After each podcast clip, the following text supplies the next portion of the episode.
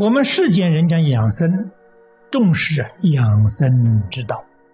身呢，就是身心两方面都包括。心是灵虚清净的，所以养心啊要静。身呢，像一部机器一样，它要动。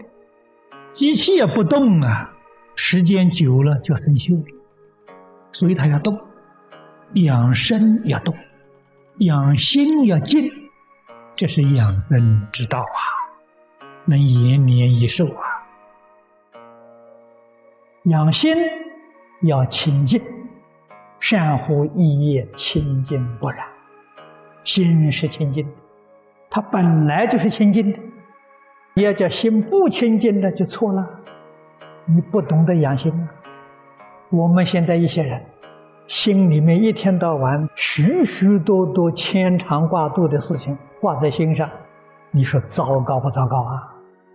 心是空的，偏偏一大堆东西装在里头，变成有了。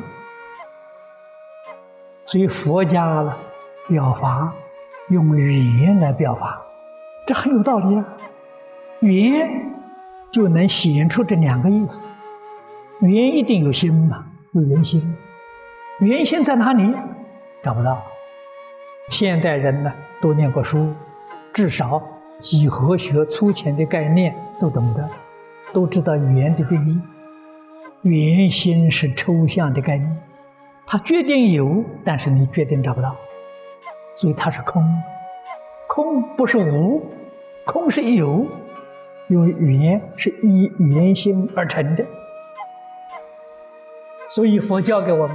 养心就要像圆心一样，心要虚，心里头不能有东西，心要空啊，心虚心空，这个心就灵了，就生智慧。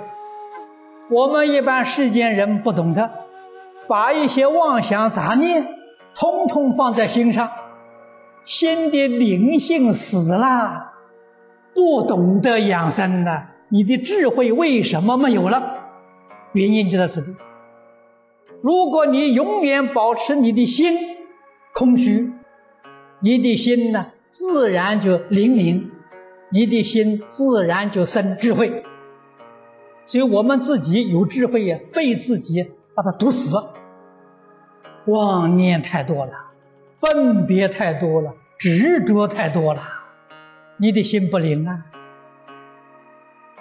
我们常讲万缘放下，万缘放下是讲心里头放下，甚至是物质，身要动啊。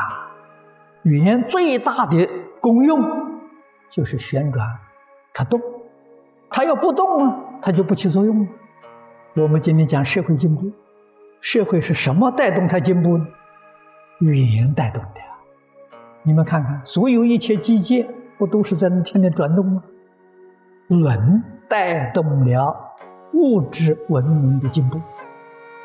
轮要是不动了，车也不动了，你就没有办法到此地来了。所以它一定要动啊！我们晓得，身是圆啊，圆周啊，身要活动啊，身要不动了，生锈了，就坏掉了，你身体就有麻烦。所以你看看名词里头。活动，活就要动，不动就不活了。所以活一定要动。问你做什么活动？活就要动。身要动，心不能动。心要清净，你这个身虽活动也清净，它也不污染。所以养心要定，养心要静。养生要动，现在人恰恰相反，那心动身不动，所以搞成一身的毛病啊。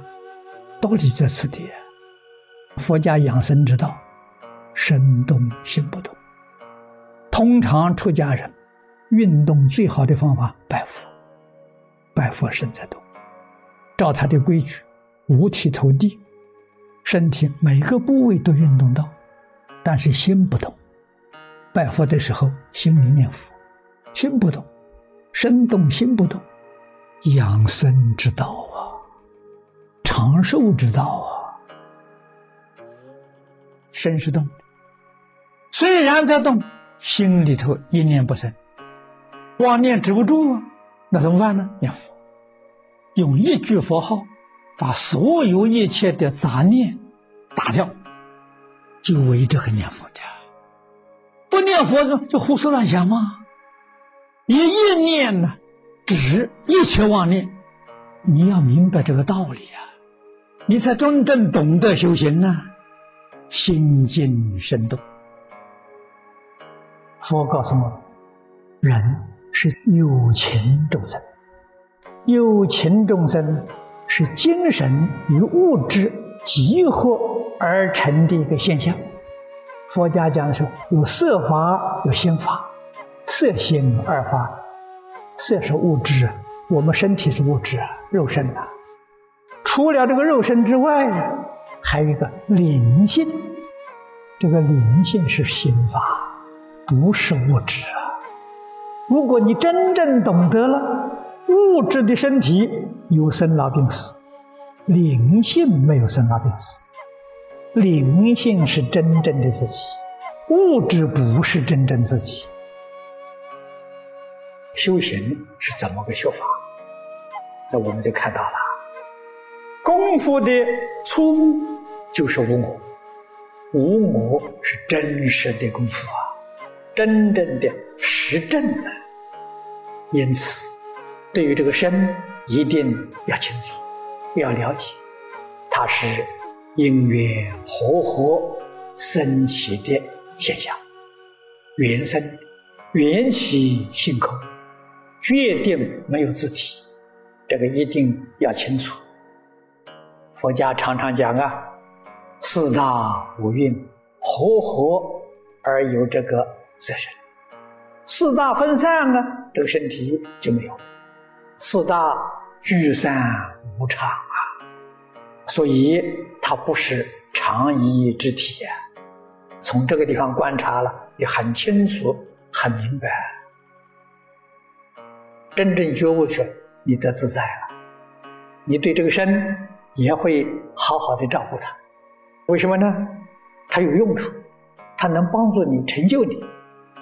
借假修真，这东西假的。我要利用这个工具啊，要把真我找到。离开这个工具，找不到真我，所以用这个工具把真我找到，所以它很有用处，不应该把它糟蹋，要好好的照顾它。可是一定要清楚，他绝对不是主人，他是家里面的佣人，宾主不能颠倒。你要把他当做主人，好了，你自己当做佣人，就亏吃大了。